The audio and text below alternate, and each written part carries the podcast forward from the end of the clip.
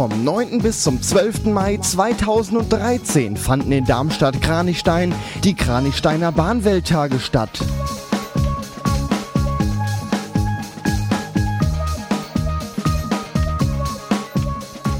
Sven Krebs und Gregor Atzbach waren da und werden in dieser Stunde davon berichten.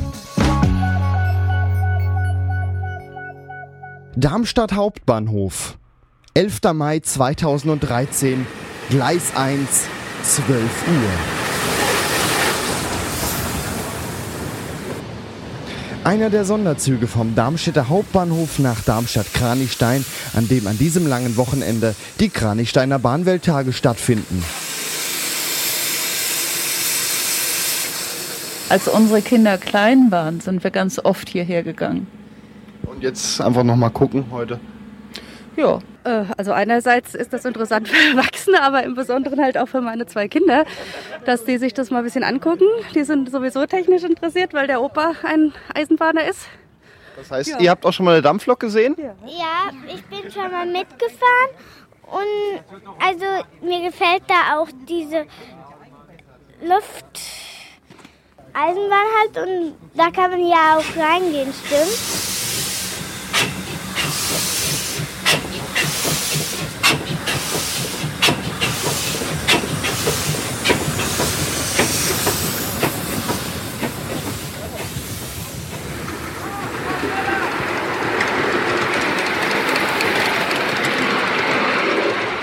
So klingt die Modelleisenbahn, ähm, denn wir sind, In Kranichstein im Eisenbahnmuseum, genau. wir sind Sven, Und Gregor. genau, und wir schauen uns heute hier die, die Festtage an. Ja, äh, fängt an mit einer kleinen Modelleisenbahn. Los geht's in Darmstadt am Hauptbahnhof mit Sonderzügen und Sonderstraßenbahnen und äh, Sonderflugzeugen bestimmt auch noch oder sowas. Also, da fährt unheimlich viel Passt hier aber rüber. nicht so zu Bahnwelttagen, Das Flugzeuge. ist egal, die kommen wahrscheinlich heimlich. Ja, so, vielleicht Dampfhubschrauber. Sonderfliegende Untertassen. das wäre auch was, ja. Aber es fängt schon ganz schön an hier. Also Ja. wie gesagt, die Eisenbahnanlage, die hier aufgebaut ist, Miniatur. Ich weiß nicht, was für eine Spurweite das ist. Vielleicht 50 Millimeter. Weiß nicht. Müssten wir mal ausmessen. Hast du einen Zollstock dabei? Nee, aber das werden äh, 15 Zentimeter höchstens sein. Ja, das könnte hinhauen. Aber schön hier mit Stromabnehmer ist es natürlich unpraktisch, weil die Oberleitung dazu fehlt. Dann könnten die kleinen Kinder darauf auch nicht mitfahren. Das stimmt, da wäre ja dann das Strom, die Stromleitung Dann äh, würden sie nämlich auch grillen. Aber hier gibt es Kinderarbeit, schau. Kinderarbeit. Schaffner sind hier Kinder. Ja, Also hier wird Kinderarbeit gefördert. Finde ich praktisch, ist schön. ja. Wir gehen mal weiter. Wir gucken mal, was es hier gibt. Dann gehen wir jetzt mal dahin. Da stehen schon einige Dampfloks und Dieselloks und äh, fliegende Untertassen. Die wird es hier wohl auch geben. Ja. Und du guckst jetzt bitte nicht nach links. Du lässt das Du meinst, weil der sein. Eisbus da steht, da Ja. gehen wir dann auch noch hin. Der ist ja auch historisch. So, wir sind jetzt auf dem Gelände bei den Eisenbahnen. Vor uns eine Drehscheibe, auf der sich auch gerade eine kleine Lok gedreht hat. Das ist aber keine Dampflok. Irgendwas Dieselmäßiges wahrscheinlich. Sieht so aus, ja. Da haben wir aber links eine Dampflok.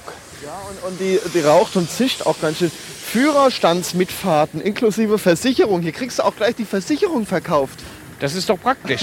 Ich dachte, wir sind hier bei den Festtagen. Ja gut, du kriegst aber auch gleich eine Versicherung. Für was auch immer. Wir können ja nachher mal eine Führerstandsmitfahrt machen, aber jetzt will ich doch mal gucken, was hier auf der Drehscheibe so los ist. Der Drehscheibe, ja, da dreht sich alles um die Loks. So, jetzt könnten wir doch eigentlich noch mal schnell eine 5-Cent-Münze auf die. Gleise Das legen. muss man doch, wollten wir doch auch noch irgendwo heimlich machen. Ja, heimlich. Heimlich. Ist aber jetzt hier nicht so ganz heimlich. Hier sind ja gerade sechs Bahnfreunde. Gucken, was jetzt passiert. Jetzt kommt die, die Lok steht noch davor.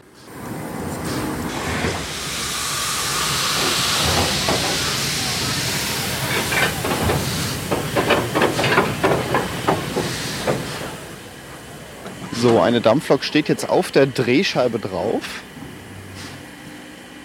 Passt gerade so von der Länge. Jetzt hat das Ding eine, einige Anlaufschwierigkeiten, aber es dreht sich.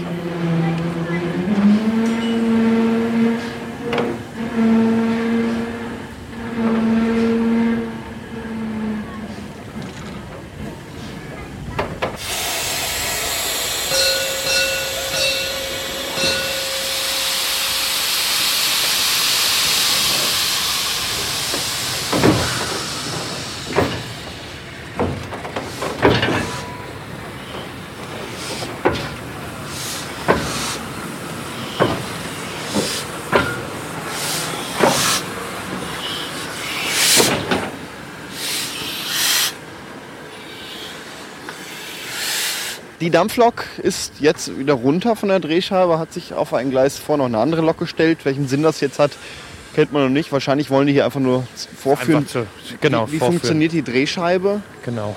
Es, es wackelt ordentlich, wenn die Dampflok runterfährt und es riecht ziemlich nach Öl. Und es klappert auch ganz schön. Es klappert Die ganz schön, das haben wir ja gerade Drehscheibe. gehört. Ja. Oh, Fluglärm gibt es auch hier. Ja. das sind jetzt äh, die Flugzeuge, die du gesagt hast. Jetzt Jetzt dreht sich die dreht sich die Drehscheibe. Scheibe und möchte wahrscheinlich die Dampflok, 184. an der dran steht, ähm, Ja, Führerstandsmitfahrten Führerstandsmitfahrt. und Versicherungen. Versicherung. Ich denke, dass die da jetzt drauf möchte. Wahrscheinlich. Ja, hat auch einen schönen Job hier in seinem Kabäuschen von der Drehscheibe. Oh, das ist noch richtige Knochenarbeit. Ja, sieht nach Handarbeit aus. Er legt dicke, schwere Hebel um. Der müsste ja schon Arme haben wie so ein Bodybuilder, ja. Ja, er, aber man, er hat es nicht. Wahrscheinlich, weil er das auch nur ehrenamtlich Vielleicht nicht so oft Job. macht. Neuer Job. So, hinter uns fährt wieder eine Dampflok. Also ich muss wirklich aufpassen, wo man hier überfahren werden kann. Es gibt viele Möglichkeiten, hier überfahren zu werden, ne Sven. Die, die Wahrscheinlichkeit ist hier ziemlich hoch. Hier ist ein reger Verkehr. hier. Ja, die Dampflok ist ja rappelvoll. Rappelvoll, ja. Ich glaube, die schwitzen so wie die Dampflok. Das drin. scheint so auch auszusehen, ja. Aber ich möchte da gleich auch mal drinnen mitfahren. Du Okay. auch? Kommst auch mit rein? Ah, nee, lieber nicht. Ich mag es nicht so eng und kuschelig. Nicht? Du kannst das mal machen und erzählst mir dann hinterher, wie es war. Da hinten kommt hier diese, ah, ich weiß nicht, wie der Zug heißt. Der sieht aber aus wie so ein bisschen wie so ein Hund mit so einer Schnauze. Der kommt gerade da hinten angefahren. Wo fährt er denn an? Der kommt jetzt gleich links hinter der Zug, kommt er gleich raus. Müsste er gleich links ankommen. Ja, es sieht echt, echt aus wie so ein platter Hund. Ja, du musst mal gucken. Der hat vorne wie so eine Schnauze. Wie so eine Schnauze dran. So Mach doch mal. Fotos, denn die Sendung gibt es ja als Podcast auf rumsenden.de und die Fotos dazu auch. Das sieht eher aus wie ein einzelliger Schienenbus.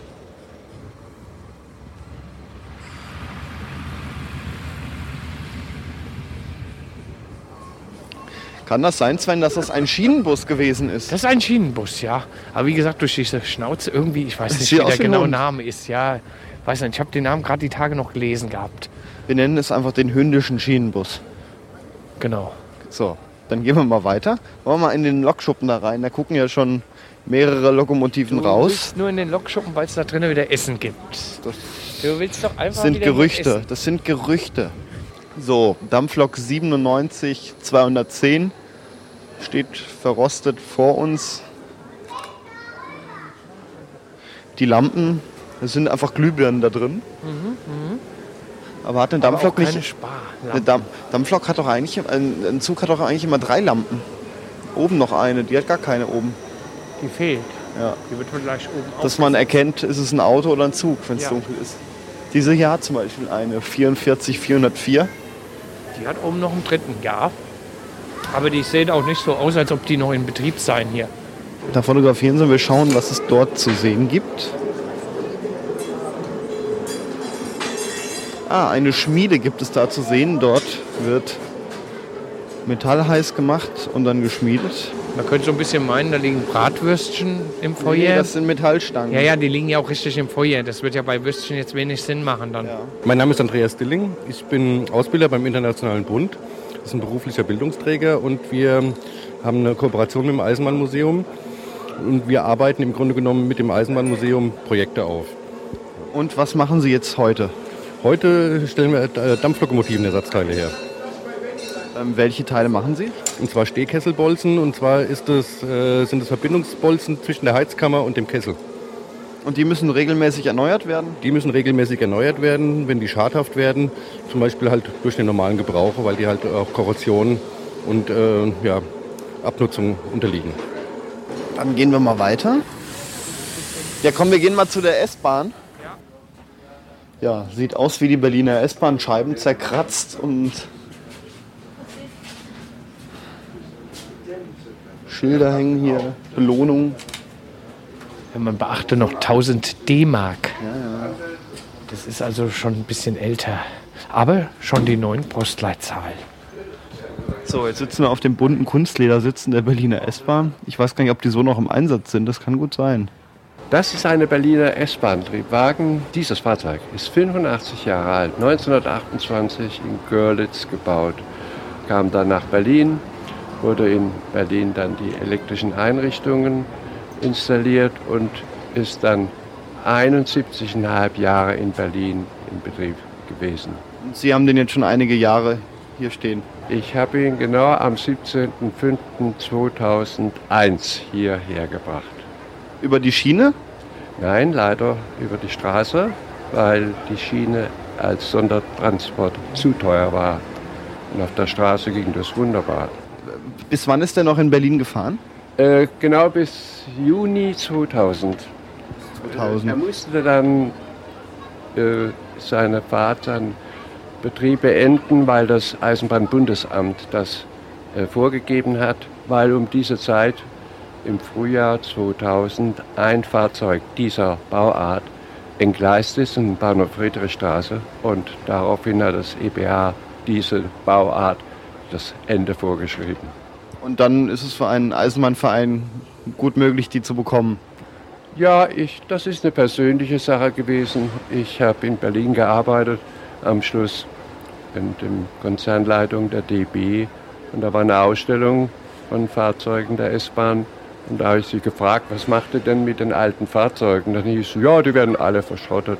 Und das war dann doch etwas, wo man sagt, das ist aber schade, das sollte man erhalten. Äh, Und das, da kam dann die Idee auf, dieses Fahrzeug hierher zu überführen. Okay, Dankeschön. Bitteschön.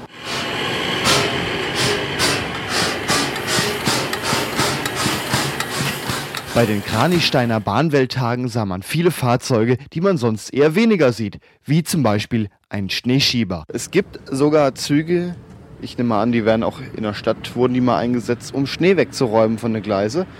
Äh, vor uns steht eine große Lok, Klima-Schneeflug. Das Ding ist wohl aus Mainz, fährt höchstens 80 km/h, wiegt knappe 40 Tonnen und hat vorne einen Schneeschieber dran. Ja, vorne würde ich ja fast gar nicht sagen. Weil vorne Ja. würde ich eher sagen, ist jetzt hier und hinten hängt der Schneeflug. Wahrscheinlich ist er rückwärts gefahren dementsprechend. Auf jeden Fall ein riesen Schneeflug dran. Wurde mit Sicherheit in der Stadt eingesetzt. Das weiß ich nicht. Weil auf dem Mainz- Land, was willst du da? Auf dem Land, ja. Na ja, gut, aber auf dem Land sind auch Gleise. Wird vielleicht eher so im Gebirge, aber im Mainz, Gebirge, Ja, vielleicht wirklich für die, für die Straßenbahn. die haben Schmalspurstraßenbahn, passt nicht. Also der kann in Mainz gar nicht fahren, meinst du? Zumindest nicht auf der Straßenbahnschiene, eher auf der Züge dann. Weil die Straßenbahnen sind dort wie hier in Darmstadt schon schmäler. Ein ganz besonderes Fahrzeug war ein Schienenbus, der vorne und hinten eine Motorhaube hatte. So, wir befinden uns jetzt in einer Lok, die ein bisschen aussieht wie. Wie ein Hund. Mit Jetzt setzt, jetzt setz dich mal hin. Ich soll mich mal setzen. Oh, Ich finde, es ist einen der bequemsten Züge, die wahrscheinlich die es gibt. ja. Sollten nur noch fahren. Solche Ja. Züge. Also wir fahren jetzt wohl irgendwo in den Wald.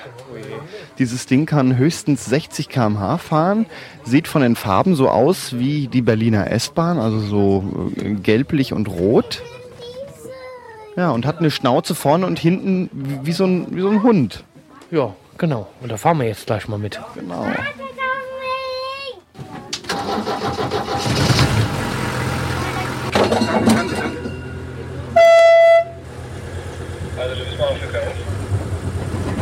Ja, du bist Fahrer für KF? Okay, passt auch. Geht auch. Also wir fahren jetzt mit dem Schienenbus, der aussieht wie ein Hund. Das Ding scheint sich zu fahren wie ein ganz normales Auto. Der hat da vorne Schalthebel, Pedale. Ja, hat er gerade gesagt. Und wir werden ja gleich auch einen Beitrag noch hören. Da denke ich, wird er ein paar Informationen drüber geben. Auf jeden Fall rappelt die Kiste schon mal. Das ist auch nicht laut hier drin. Es, na, es geht, aber wackelt ein bisschen, wackelt. Und naja, schauen wir mal, was uns hier erwartet. Ne? Die Fenster sind auch eine ganz tolle äh, Konstruktion. Die haben hier eine Kurbel und da kann man das Fenster ganz langsam aufleiern. Ja. Habe ich auch noch nicht gesehen. Ja, du höchstens im Auto vielleicht. Ne? Aber wenn, wenn, sich das Schienenfahrzeug hier, dieser Schienenbus schon fährt wie ein Auto, warum soll er auch nicht Fenster haben wie ein Auto? Jetzt bitte ich Sie mal, das Fahrzeug zu verlassen und es zurückzuschieben. Jetzt müssen Sie natürlich nicht, das hat ein bisschen was mit der Eisenbahn hier zu tun. Und zwar, als man 1933 das Schweineschnäuzchen gebaut hat, hat man geguckt, dass man ein möglichst billiges Eisenbahnfahrzeug hinkriegt. und hat halt hauptsächlich auf äh, Serienteile aus dem Ford LKW-Bau zurückgegriffen. Und deswegen habe ich jetzt hier zwei Motoren. Normalerweise hat eine Eisenbahn nur einen Motor. Brauchst du aber ein Wendegetriebe. Ein paar Gänge in die eine Richtung, ein paar Gänge in die andere Richtung. Das musst du extra konstruieren, kostet extra Geld. Da war es hier einfach billiger. Hier einen Serienmotor rein, Seriengetriebe, vier Gänge, ein Rückwärtsgang, treibt mir jetzt hier diese Achse an. Bin ich hier angekommen, Motor aus, auskuppeln und wir nehmen den anderen Motor, der die andere Achse antreibt und fahren wieder nach Hause. Ursprünglich waren hier zwei Ford-Motoren drin, Benzol-Motoren. Benzol ist auf der Eisenbahn nicht mehr. Das ist ein hässlich giftiges und ziemlich explosives Zeug. Und deswegen habe ich jetzt hier zwei Benz-Diesel-Motoren drin, der 123er mit 85 PS. Das ist so der, den, den sie im ersten Sprinter verbaut haben. Und wenn Sie mich fragen, was die Eisenbahn hier so fahren könnte, naja, 130, 140 wird sie vermutlich packen. Aber so ab 90 fängt dann hier mal das Stoffdach an zu flattern, ja. Und die Zulassung, die es hat auf 60 Stundenkilometer, die ist auch sehr realistisch, all dieweil ich hier mit einer Schnitzelbremse bremse. Heißt also, ich bremse hier wirklich mit Muskelkraft über ein Gestänge direkt auf vier LKW Trommelbremse. Das merkt man abends im Knie, ja. Und da sollte man auch nicht mehr als die 60 hier äh, zulassen bei dem Fahrzeug, ja. Gut, wie kommt das Schweineschnäuzchen zu seinem merkwürdigen Aussehen, was ihm auch diesen Namen verpasst hat, Schweineschnäuzchen? Das ist nämlich eine sehr lustige Geschichte. Und zwar, wenn Sie jetzt hier sitzen, genießen Sie das. Das ist nämlich Bauhausgestühl. Und damit meine ich jetzt nicht den Baumarkt, sondern die große Designschule in Dessau in den 20er Jahren. Wo kommt der Bezug her? Ganz einfach. Da gibt's einen Karl Bauer und der leitet das Niedersächsische Kleinbahnamt, ja und hat schon in den 20er Jahren extreme wirtschaftliche Probleme mit seinen Kleinbahnen. Der Eisenbahnbetrieb musste billiger werden. Und da kam es ihm sehr zu Pass, dass er einen Sohn hat, der hieß auch Karl Bauer und der studierte gerade am Bauhaus. Und es ist tatsächlich, das haben wir in dem Interview verbrieft, wohl so gelaufen, dass der Vater auf den Sohn zukam, Bub, ich hab da ein Problem, du bist doch beim Bauhaus, denk dir mal was Schönes aus. Und das hat er dann auch gemacht. Dann ist er mal zu der Zeppeliner nach Friedrichshafen, da hat er sich unter die Rahmenkonstruktion abgeguckt. Das Fahrzeug ist elektrisch geschweißt, es hat gummigefederte Radsätze, ja, und, und, und. Sehen Sie hier oben, das sind nicht einfach Glühbirnen in der Decke, wie damals üblich. Da habe ich eine versenkte Lampe, sehr schön, ja. Bis dahin, dass so, so Feinheiten, wie das hier zum ersten Mal äh, biegsames Sperrholz verarbeitet worden ist. Und das gleich mal hier in einer ziemlich komplizierten Form. Da muss ich sagen, da musste Meister geflucht haben, als er das hier bauen sollte, ja und, und, und. Also auf jeden Fall das Fahrzeug gelingt und er bekommt dann hinterher bei der Waggonfabrik Wismar einen Vertrag als Gestalter, als Designer. Und das war damals eher selten, dass sich mal eine Firma einen Designer geleistet hat. Und an der Stelle wird es jetzt sehr interessant. Da hat er natürlich fröhlich weiterentworfen und schaut man sich halt die Entwürfe von ihm dann später an, haben sie diese Vorbauten nicht. Das sind zum Teil sehr moderne Entwürfe drunter. Ja, wo kommen jetzt diese Vorbauten her? Naja, Papa hat noch einen Freund gehabt. Und der Freund, das war der örtliche Forthändler. Und da hat er sich mal ganz schnell die ganzen Vorbauten mit Motoren, Getriebe und sonst was gekauft und den Bub mal vorne und hinten an seinen schönen Entwurf dran geflanscht. Der muss im Dreieck gesprungen sein, ja, an seinen netten Entwurf. Wenn man so in den Rahmen unten reinschaut, denkt man das, ja klar, das ist deutlich sichtbar, das ist nachträglich da dazugekommen. Also er hätte eigentlich diese Schnauze nicht gehabt. Diese ursprünglichen Ford Benzolmotoren, die da drin waren, sind laut Fahrtenbuch bis zu dem Tag, wo wir sie ausgebaut haben, 1,4 Millionen Kilometer gelaufen. Die sehen natürlich entsprechend aus, aber da wäre noch genug Fleisch drauf ähm, drin, dass man sich nochmal richtig aufarbeitet. Wobei, ich bin natürlich ähm, glücklich über die 85 PS, ähm, weil ich fahre mit dem Ding nach dem Forsthaus hoch und da im Wald hat es 1 zu 25. Da bist du dankbar für jedes PS, was du mehr hast. Und abgesehen davon, der Originalmotor ähm, klingt äh, ziemlich, ähm, naja, nicht schön, das Originalmotörchen klingt, wenn das Fahrzeug hier fährt, wie wirklich eine vollkommen überdrehte Ente. Ja, 40 PS gehabt. Und jetzt habe ich die 85. Was sehr interessant ist, haben wir auch noch über die Restauration erfahren. Was noch besonders ist an dem Fahrzeug, also ich selbst bin von Hause aus Pädagoge in einer großen Behinderteneinrichtung hier in Niederramstadt bei Darmstadt, ja, den, der Niederramstädter Diakonie. Und im Rahmen vom Projekt habe ich dieses Fahrzeug hier ähm, mit Menschen mit geistiger Behinderung, unsere Senioren, hier in diesem Zustand oder halte ihnen auch in diesem Zustand das Fahrzeug, ja. So, Schweineschnäuzchen heißt. Wir haben es als Hund bezeichnet und es klingt wie eine Ente im Original. Na gut, kann man sich dann auch schon mal vertun. Ist ein sehr tierfreundlicher Zug. Würde ich mal sagen, obwohl jetzt im Moment hier gerade nur Menschen drin sind. Das nächste Mal staunten wir ja nicht schlecht, als auf einmal ein Auto auf der Drehscheibe stand. So, was jetzt auf der Drehscheibe steht, sieht ein bisschen lustig aus. Sven, Sieht aus wie ein Auto. ein Schienenauto. Hören wir, hören wir mal das Schienenauto. Das kennt man schon, aber Schienenauto ist mal was Neues.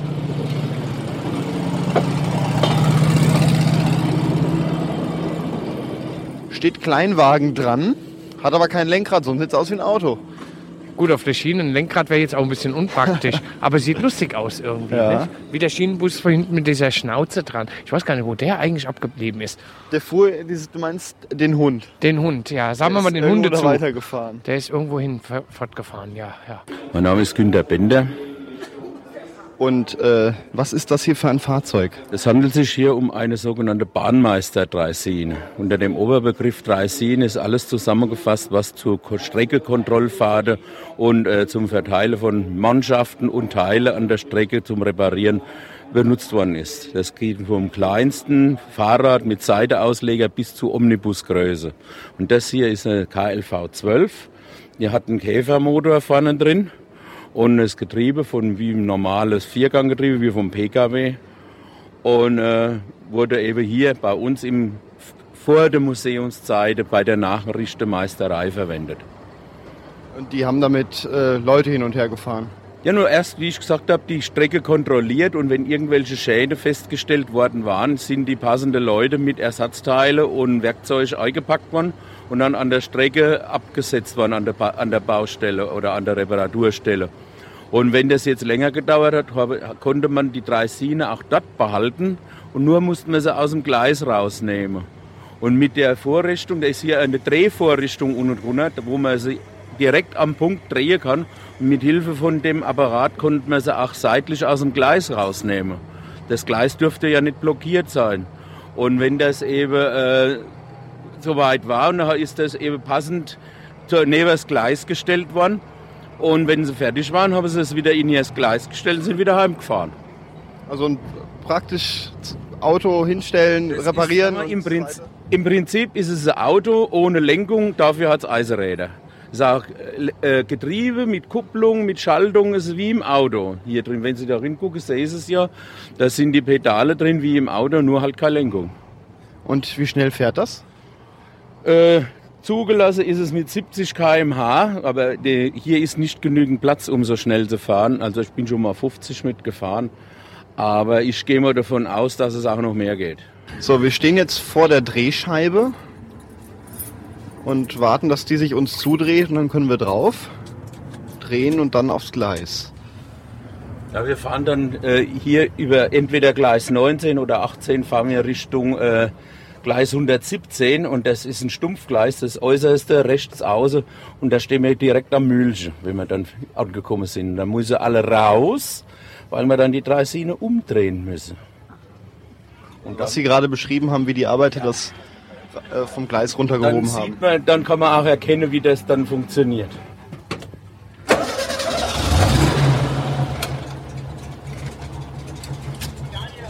So, wir stehen direkt vor dem vor der Drehscheibe.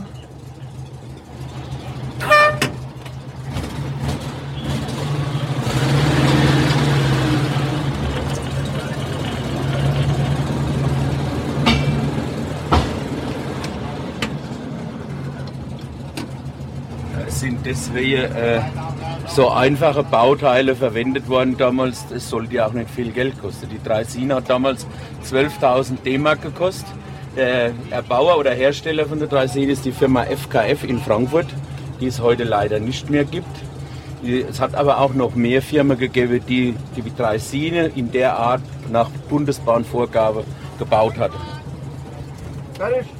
So, wir stehen jetzt auf der Drehscheibe, fahren raus.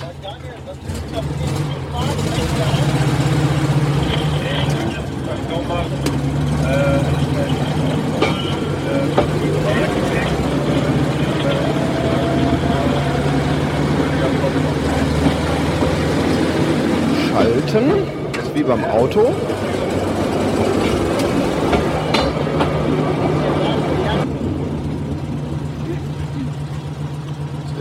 anmelden. Hallo KF, die Dreisine von, 8, von 19 nach 117. Jo, demnächst. Sie reden mit denen da oben in dem Das Turm? ist jetzt die Funkverbindung hoch zu dem Fahrdienstleiter. Das, die Bezeichnung KF, das heißt Kranichstein Fahrdienst. Und der Mann, der da oben sitzt und das alles bedient, ist der Fahrdienstleiter. Und da muss ich jetzt warten, bis er mir den Befehl gibt zum Weiterfahren, weil hier das gelbe W, das gelbe W heißt warten. Herr Kolmar, Und äh, ich darf erst fahren, wenn er mir den Anweis... Aufsicht da vorne am Weg, Gleis 20, huhu. Und äh, ich darf erst Und fahren... Sina hat verstanden, wir fahren. Das war jetzt der Abfahrtsbefehl. Wenn ich jetzt an dem Signal hier stehe und es ist rot, dann muss ich mich auch melden. Aber wenn er, dann meldet er sich nicht mehr zurück.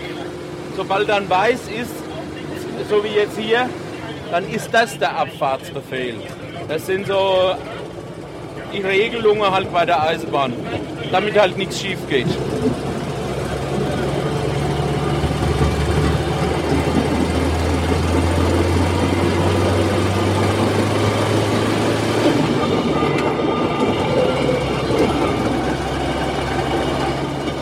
Gleich fahren wir mit knapp 40 km/h.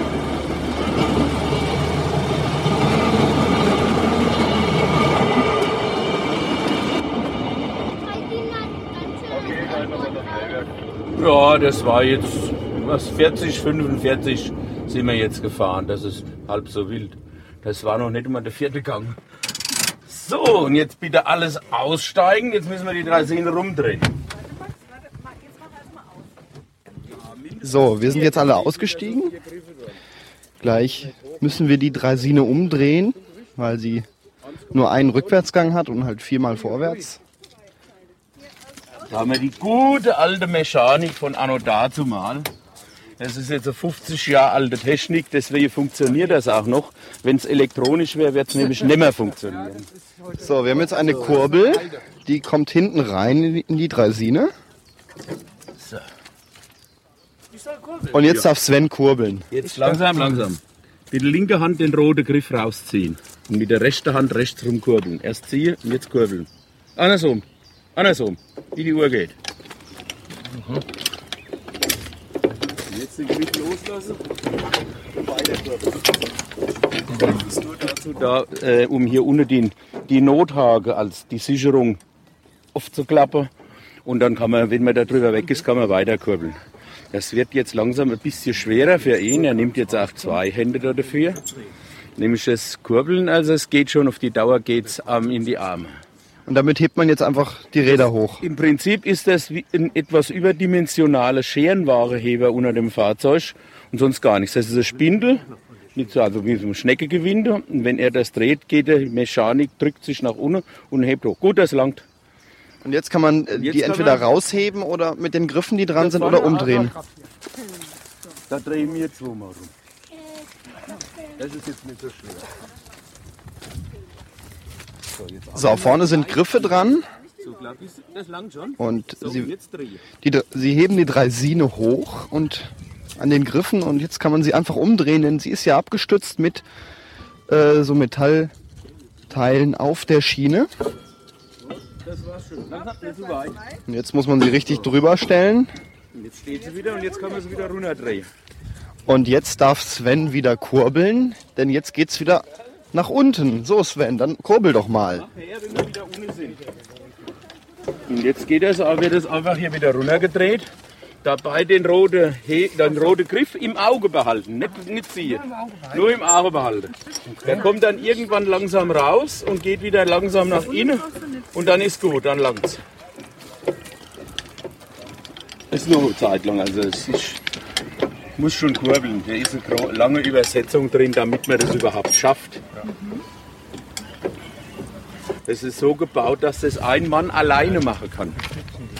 Der Witz an der Sache ist ja, wie ich vorhin gesagt habe, wenn die Draisine an Ort und Stelle bei der Baustelle bleibt, dann äh, noch ein bisschen, glaube ich, gut, das war's. Und Hier sieht man ja an dem Bahnübergang, dass das ausgeglichen ist ne, mit den Platte. Und da ist an so, einer Stelle konnte man die drei Sehne halt dann hinstellen, hochgekurbelt, rumgedreht, den Heber wieder eingezogen und dann konnte man sie rausschieben. Fertig. Und wenn man wieder heimfahren wollte, hat man sie wieder drüber geschoben, rumgedreht, eingesetzt und wieder weggefahren. Auf die Art und Weise steht die Dreisine auch immer auf Beton im Lokschuppe, damit sie nicht irgendwie ihr Gleis blockiert. Die wird ja nur benutzt, wenn irgendwelche Dampflokfeste sind oder auch so mal selten, dass man sie benutze. Aber dann, sonst steht sie immer auf ihrem Platz auf dem Beton vor der Werkbank. Wo auch, das ist, ich sage immer, sie ist ein Schlafplatz. Wie viele Leute braucht man, um die aus dem Gleis dann rauszuheben und wieder reinzusetzen? Eine. Eine Person. Das soll einer, es, soll, es geht mit einem Mann, aber der muss schon gut beisammen sein hier oben. Also, es geht. So, jetzt wieder alle einsteigen, jetzt fahren wir wieder zurück. Aufsichtsgleis 20 an KS, Weiche 19, Gleis 23 liegt.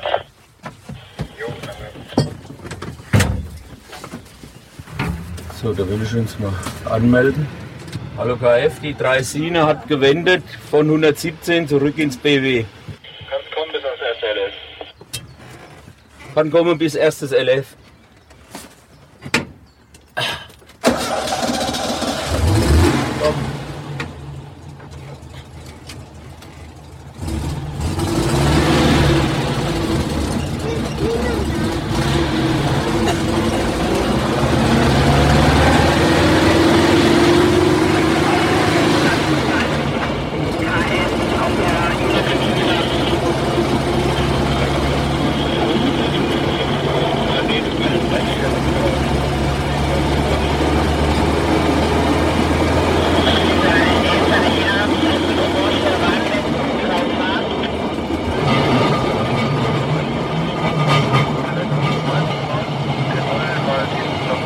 Jetzt noch der Tassel und der Wolfgang ähm, sind nicht am Wildmacher und jetzt niemand, der hier irgendwie Aufsicht hat oder so. Können Sie mir kurz was über Ihren Verein erzählen? Ja, wir sind hier äh, halt der Museumsverein und wir äh, arbeiten ehrenamtlich an den Fahrzeugen. Das heißt, hauptsächlich an Wochenende, samstags äh, sind wir hier mit einigen Leuten beschäftigt. Wir haben da einen harten Kern von circa 40 Personen, die da immer da sind. Und sonntags haben wir auch noch äh, das Museum offen, da werden Führungen gemacht. Und sonst sind wir halt immer beschäftigt. Oder halt eben bei unserem äh, Dampflokfest hier. Jetzt im Frühjahr sind die Bahnwelttage, sagen wir dazu. Das geht über vier Tage. Da lohnt sich auch, eine Dampflok mal anzuheizen. Eine Dampflok anheizen, das dauert ja ein paar Stunden. Und deswegen ist, und es lohnt sich nicht, die voll anzuheizen, also volle Leistung, bloß für einen Nachmittag. Erstens kostet es zu viel Geld und zweitens mal ist das nicht gut fürs Material. Die Loks sind ja früher, wenn sie in Lokschuppe abgestellt waren, nicht komplett kalt, erkaltet. Da war ein Schuppemeister da, der hat dann die Loks Stück für Stück, der hat genau gewusst, wo er irgendwann kontrollieren muss. Dann hat er entweder Wasser nachgespeist aus dem äh, Tender oder hat ein paar Kohle darin geschmissen und da habe die Lokomotive mit einem sogenannten Ruhefeuer gestanden. Die waren also nie ganz kalt. Ähm, wie viele Loks haben Sie? Also wir haben jetzt, an Dampfloks haben wir jetzt hier die Elner. Im Lokschuppe steht die 23042, die wird zurzeit repariert. Die hat dann einen Schaden an der Kolbenstange, also an der Schieberstange.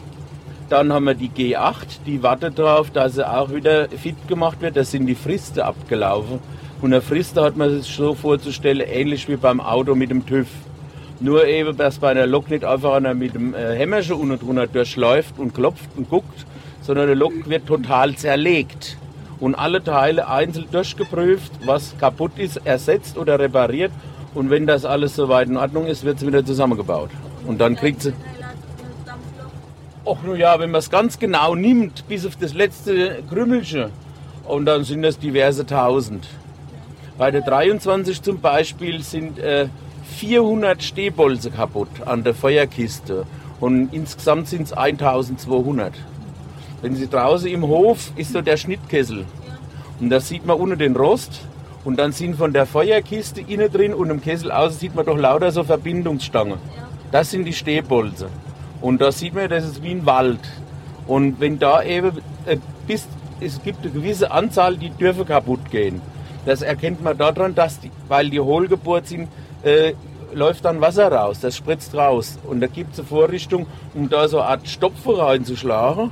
Und dann ist gut. Wenn das aber ein gewisses Maß, also Menge überschritten hat, das ist genau festgelegt, dann heißt so, die hat jetzt zu, zu viele oder ist an der Grenze mit den verstopften äh, Bohrungen. Und dann wird das, geht die Lok ab ins äh, Ausbesserungswerk und dann muss, müssen die Stehbolze ausgetauscht werden. Und da sind wir jetzt dabei, so Stehbolze, die kriegt man ja nicht mehr zu kaufen. Und die müssen wir selber machen. Das heißt, da steht einer da und schmiedet die. Und da muss das gebohrt werden und wenn die gebohrt sind, müssen sie eingeschweißt werden. Also das ist keine Arbeit von einem halben Tag. Also das sind wir wegen äh, Wochenendarbeit sind wir da eine Zeit lang mit beschäftigt. Die Leute bei Ihnen im Verein, sind die alle bei der Bahn irgendwo angestellt oder gewesen? Teils, teils. Manche sind bei der Bahn noch angestellt oder waren. Teilweise sind es Pensionäre. Aber äh, so ein großer Teil ist so, wie man so schön sagt, Seiteneinsteiger. Die machen es aus Hobby. Also die arbeiten was ganz anderes, haben mit der Bahn nichts zu tun? Ich weiß jetzt nicht genau, was so die Einzelnen machen, aber äh, die kommen aus allen möglichen Berufen. Und sein Chef zum Beispiel ist Rechtsanwalt. Jeder sein Hobby. Ja, nun, das ist äh, ein Hobby, was man eben äh, nicht einfach daheim im Keller betreiben kann. Das ist das Problem daran. Man braucht Gelände dazu. Ich mache jetzt mal den Motor aus. Man braucht Gelände dazu und braucht auch äh, die nötige Kohle dafür. In zweierlei Hinsicht Kohle. Ne? Und da muss man, weil man das alleine nicht äh, schafft, hat es halt eben den Verein gegeben. Halt natürlich auch nicht bloß im Hinblick, dass man da ein bisschen Eisenbahn fahren und Eisenbahn spielen kann, sondern um das eben auch museal zu erhalten. Wir haben uns ja zum Ziel gesetzt, die Fahrzeuge als Museumsstücke zu bewahren und auszustellen und der Öffentlichkeit zu zeigen, damit, äh, damit wir auch der Funktion von einem Museum gerecht werden. Also ihr wollt zeigen, wie ging das früher? Ja, genau. Und wir haben halt großes Glück, will ich mal sagen, dass wir jetzt hier schon die Lokbehandlungsanlagen, die sind zwar nicht alle, die Wasserkräne sind zum Beispiel nicht funktionsfähig, aber der Kran hier, der ist funktionsfähig zum Bekohlen von den Loks, beziehungsweise um dann die, die Hunde rauszuziehen mit der Schlacke. Wenn die Loks ausgeschlackt werden, fällt das nach unten raus und wird dann in den Container gekippt. Das wird dann mit dem Kran gemacht. So, das war die Fahrt mit der Draisine, die aussieht wie einfach ein Auto auf Schienen. Wie bedient man eigentlich eine Dampflok? Bei einer Führerstandsmitfahrt konnte man dies sehen. So, ich bin jetzt in der Dampflok. Äh, wen begrüße ich hier? Habermann. Und äh, Sie sind von welchem Verein? Äh, ich bin von der Museumseisenbahn Hanau, helfe hier aber auf, dem, auf dieser Lok aus bei der historischen Eisenbahn Frankfurt. Also wir fahren jetzt in der Lok mit. Können Sie beschreiben, was hier passiert? Also was macht der Lokführer? Ja, äh, der Lokführer betätigt hier den Reglerhebel, legt die Steuerung aus und gibt dann den Dampf mit dem Reglerhebel auf die Zylinder. Und äh, ja, jetzt fahren wir. Also dieser große rote Hebel ist das Gaspedal sozusagen. Das ist der Dampfregler, ja. Also Gaspedal sagt man dazu nicht. Ja, wenn man es vergleichen würde mit einem Auto zum Beispiel. Ja. Und hier hat man das große Handrad, ist die Steuerung. Das ist wie die Gänge, nur stufenlos. Hier oben sind die zwei Bremsarmaturen, Zugbremse, Lokbremse.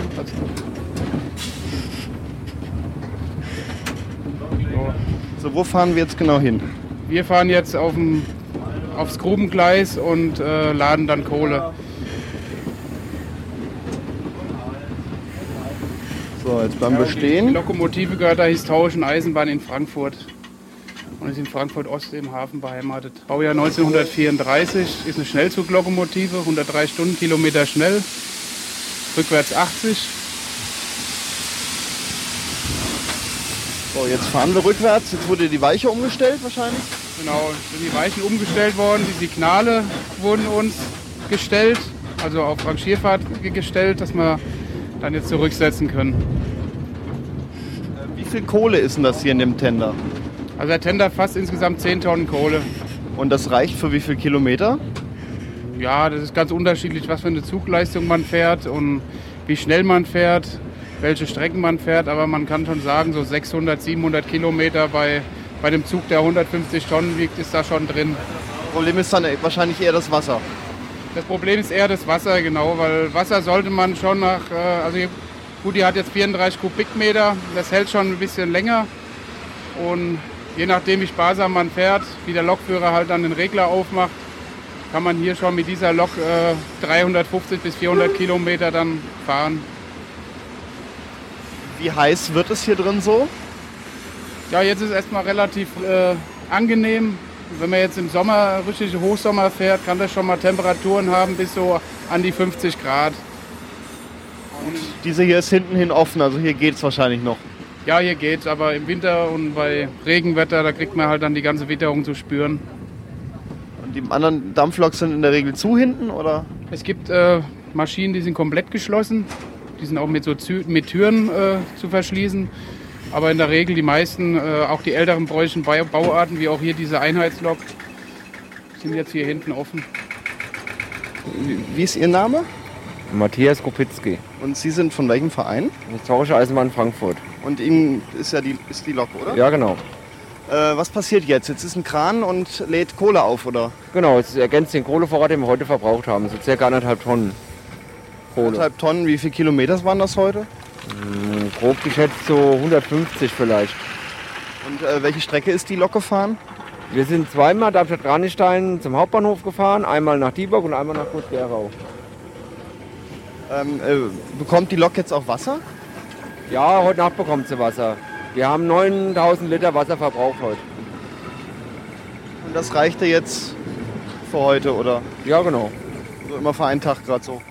Ja, das, ja, also, ja, das, der Wasserfahr- und der Kohleverbrauch ist abhängig, was für Lasten gefahren werden und wie, wie welche Geschwindigkeit. Wir sind hier ja auf dem Fest nur relativ leichte Lasten und relativ niedrige Geschwindigkeiten für die Lok gefahren. Das kommt aus dem Fluss, oder? Nein, das wird aus dem Strandnetz genommen, wo auch die Feuerwehr ihr Wasser herbekommt. Das ist ganz normale Leitungswasser. Ganz genau. Zur Lok, wie alt ist die etwa? Die ist Baujahr 1934. Und was ist die so gefahren früher? Ja, schnell, im Schnellzugdienst ist die früher gefahren. Also was man heute als Intercity bezeichnen würde. Also gar nicht mit Güter? Nein, das hat, das, ähm, hat die Lok hier nicht gefahren. Die ist wirklich nur für schnelle Personenzüge ausgelegt. In regelmäßigen Abständen fuhren Pendelzüge von Groß-Gerau und Dieburg nach Darmstadt-Kranichstein zum Festgelände. Mein Name ist Simon Serio. Und Sie machen heute den äh, Zugführer? Genau, ich bin der Zugführer vom Pendelzug, der Dieburg und Groß-Gerau-Dornberg anfährt heute bei den Bahnwelttagen. Also das ist ein Pendelzug, der fährt zu den Bahnhöfen äh, in einem gewissen Takt und bringt die Leute dann zum Fest. Genau, als Zubringerzug ist es gedacht. Wir haben auch noch einen Zubringerzug, der vom Hauptbahnhof Darmstadt auch zum Gelände zu den Bahnwelttagen fährt. Der vom Darmstädter Hauptbahnhof, das ist eine Dampflok gewesen vorhin. Ist, ist die fährt den ganzen Tag die Strecke? Auf der Strecke werden hauptsächlich Dampfloks eingesetzt, ja. Aber auch wir bei der nächsten Runde werden wir auch eine 01 von der historischen Eisenbahn aus Frankfurt am Zug haben. Was haben wir jetzt für eine Lok? Im Moment zieht eine E141, genannt auch unter den Eisenbahnfreunden der Knallfrosch. Das war ist eine sehr beliebte Baureihe, die bei der Deutschen Bundesbahn über viele Jahre im Nahverkehr zum Einsatz kam. Ähm, solche Loks hängen doch auch an ICs dran oder sind das andere? Das sind andere. Also diese Lok äh, ist eigentlich damals nur im Nahverkehr und auch vor Nahgüterzügen zum Einsatz gekommen, aber vor schnelleren Zügen nicht. Äh, in welchem Takt fahren heute diese Pendelzüge? Ja, alle zwei Stunden von denen. Also alle zwei Stunden? Unser, unser Zug fährt zweistündlich. Der Pendel vom Hauptbahnhof fährt stündlich. Ähm, der ist im Fahrpreis drin, also in dem 14 Euro Eintritt? Genau, das ist ein Kombi-Ticket. Eintritt und die Fahrt im Zug mit dem Zubringer. Okay, und äh, Sie sagten mir, Sie sind nicht im Verein, Sie unterstützen den Verein nur heute, indem Sie in den äh, Zügen mitfahren? Genau, durch Arbeitskraft, ja. Ich bin beruflich auch Zugführer bei der Deutschen Bahn. Und Sie fahren da die ganz normalen Strecken? Ja, genau, ja. Bei den Bahnwelttagen Okay, in schön. Darmstadt-Kranichstein war nicht nur der Verein aus Kranichstein da, sondern auch ein Verein aus Frankfurt und ein Verein aus Köln. Der Verein aus Köln hatte verschiedene Arten von Speisewagen dabei. So, wir sitzen jetzt in einem Speisewagen. Ähm, vor mir begrüße ich Toni von den vom Freundeskreis Eisenbahn Köln. Wir sind auch äh, Betreiber des historischen Rheingauzogs und wir haben äh, den Rheingold 2 von 1962. Also dieser Zug heißt Rheingold. Richtig, richtig. Äh, dies ist der Ur-Rheingold. Der ist 1928 erstmal auf die Schiene gegangen, hat die Strecke gefahren, Höck von Holland, Basel, Badischer Bahnhof. Und nach dem Krieg 1962 hat die Bahn äh, wieder den Rheingold als äh, Luxuszug wieder auf die Schiene gesetzt. Und der fuhr auch die Strecke äh, Höck von Holland, ähm, Badischer Bahnhof, aber dann als FD-Zug. Grundsätzlich aber nur in der ersten Klasse, da gab es keine äh, zweite Warenklasse. Der Nachfolger davon war der TE Rheingold bzw. TE Rheinpfeil, der ist aber auch auf derselben Strecke gefahren. Das ist der, kann man sagen, Vorgänger heute vom ICE, so ist, so ist das ungefähr.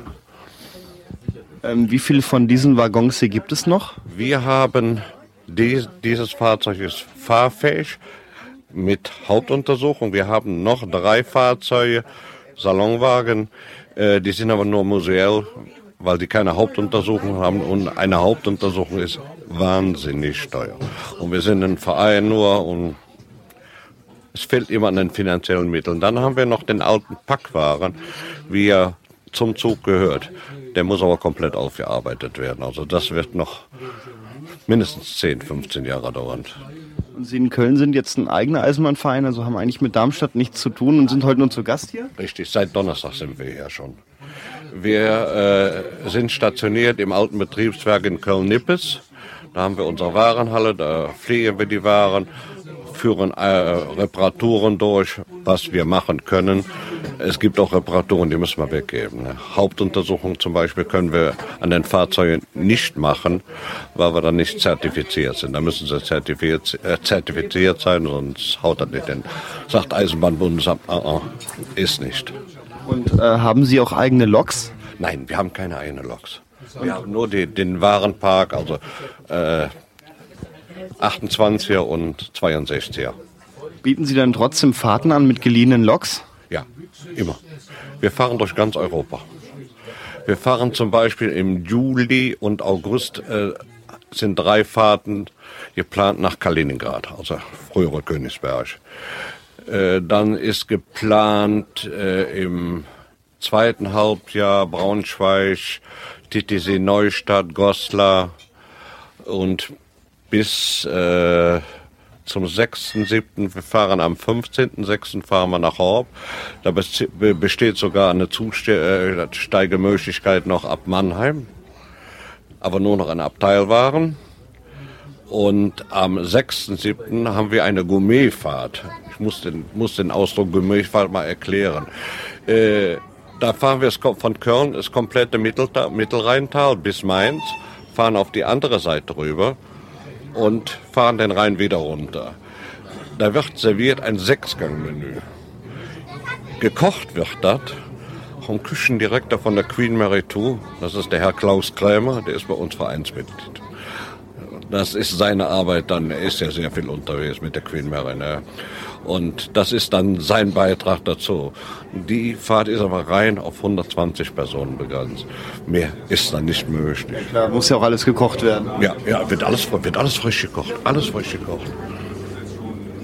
Ähm, die Wagen, die Sie sonst haben, sind das, sind das normale Wagen oder auch so Speisewagen wie der hier? Äh, wir haben also hier diesen Speisewagen. Daneben hinter uns ist der Domke, der Aussichtswaren. Da servieren wir auch die Speisen. Wir haben hier eine Küche drin. Dann haben wir den Buckelspeisewagen, der, der ist aber noch in der Restauration, der ist außen fertig. Der wird jetzt, fangen wir jetzt innen an, Klimaanlage, Elektro, Innenausbau. Da ist auch eine Küche drin, aber die werden wir wahrscheinlich nicht in Betrieb nehmen. Weil wir haben noch einen ARD, da sind auch noch 24 Essensplätze drin. Und dann haben wir am Schluss ein Fahrzeug, das nennt sich Generatorwagen. Da ist eine komplette Küche drin und ein Generator mit 420 PS, der schafft fünf Waren voll mit elektrischer Energie zu versorgen. Zum Kochen, Licht und Licht, Kochen, Licht, Klima. Das schluckt ja alles unwahrscheinlich. Wir, wir können hier zum Beispiel die Klimaanlage nicht anmachen, weil die nur mit, sind zwar an 380 Volt, aber die sind nur mit 16 Ampere abgesichert. Wir müssen mindestens 32, wenn wir unsere Klimaanlage, und da fliegt die alles raus. Da ist Feierabend, das Zappenduster. Da reicht es dann hier für Kaffeekochen, Licht und Klima. Und, und zum Kühlen, und zum Kühlen. Wir wollen den Herrschaften, also unseren Gästen, gekühlte Getränke, oh, oh, wie zum Beispiel äh, Würstchen, Kartoffeln, so, das muss ja gekühlt werden. Ne? Da wird dann alles frisch gemacht, also das ist schon optimal ist das. So, was ist das für ein Wagen? Das ist der Domka von 1962. Was Sie hier sehen, hier sind zwei Abteile. Und dann gehen wir mal weiter. Hier unten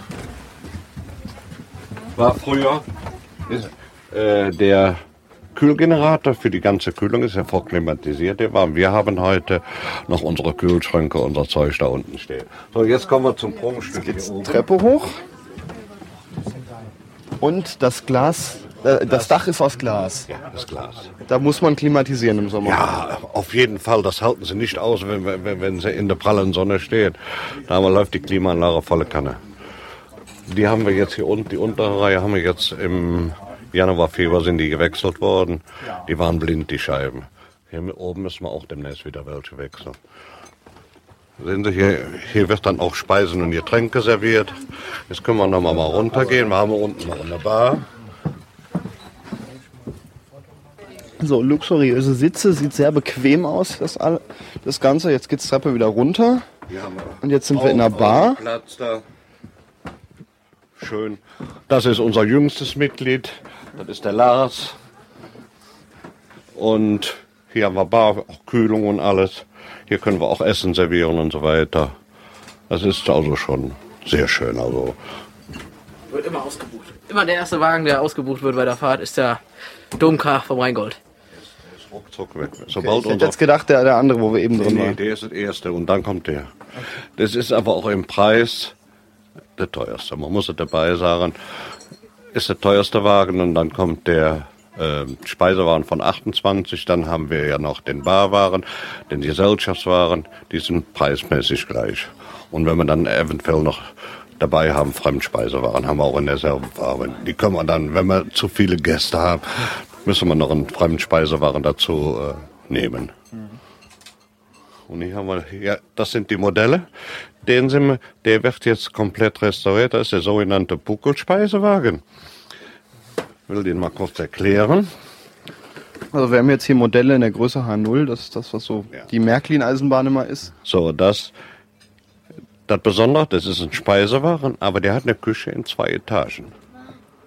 Mit Aufzug drin, oben wird dann äh, Kalte Platten. kalte Platten gemacht, unten wird gespült. Und dann können Sie mit dem Aufzug alles, die ganzen Teile rauf und runter fahren. Hier sind 42 äh, 42 42 Plätze drin. Den sind wir jetzt noch komplett am Restaurieren. Außen ist er fertig. Innen, wie schon gesagt, Klimaanlage, Elektrik, Innenausbau. Sven, bist du begeistert? Ja, absolut. Traumhaft schön. Wir müssen mal nach Köln, Nippes. Ich glaub's auch. Wir müssen da mal hin. Ja, wir machen mal so eine Gourmetfahrt mit, glaube ich.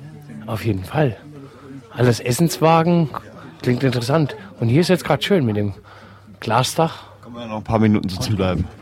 Müssen wir einfach mal einen Moment genießen und, und einfach mal auf uns wirken lassen. Okay, dann bedanke ich mich. Gerne. Wer schon immer einmal wissen wollte, wie eigentlich so ein Stellwerk funktioniert, der konnte dies im Museum erklärt bekommen. Da steckt aber eine ganz einfache Vorgehensweise dahinter. Die kann man sich merken mit der Pepsi-Regel. Hat nichts mit koffeinhaltigen Erfrischungsgetränken zu tun, sondern ist die Abkürzung für prüfen, einstellen, prüfen, sichern. Das heißt, wenn ich einen Zug wo lang fahren lassen will, das allererste, was ich machen muss, ist prüfen, ob der Fahrweg frei ist. Steht da kein anderer Zug im Gleis? Bei diesen Stell alten Stellwerken mache ich das, indem ich aus dem Fenster gucke.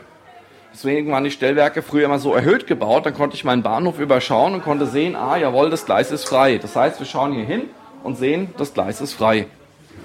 Dann muss ich den Fahrweg einstellen. Das heißt also hier zum Beispiel den Fahrweg A1 zum Mainhafen. Heißt, ich muss die Weiche 1 in der geraden Stellung verriegeln. Dann muss ich den Fahrweg prüfen. Habe ich nichts vergessen? Habe ich alles richtig eingestellt? Das mache ich mit dem Fahrstraßenhebel. Ich lege den ein. Wenn das geht, ist der Fahrweg geprüft. Dann muss ich ihn sichern. und dann kann ich das Signal bedienen. So, und der Zug kann da langfahren. So.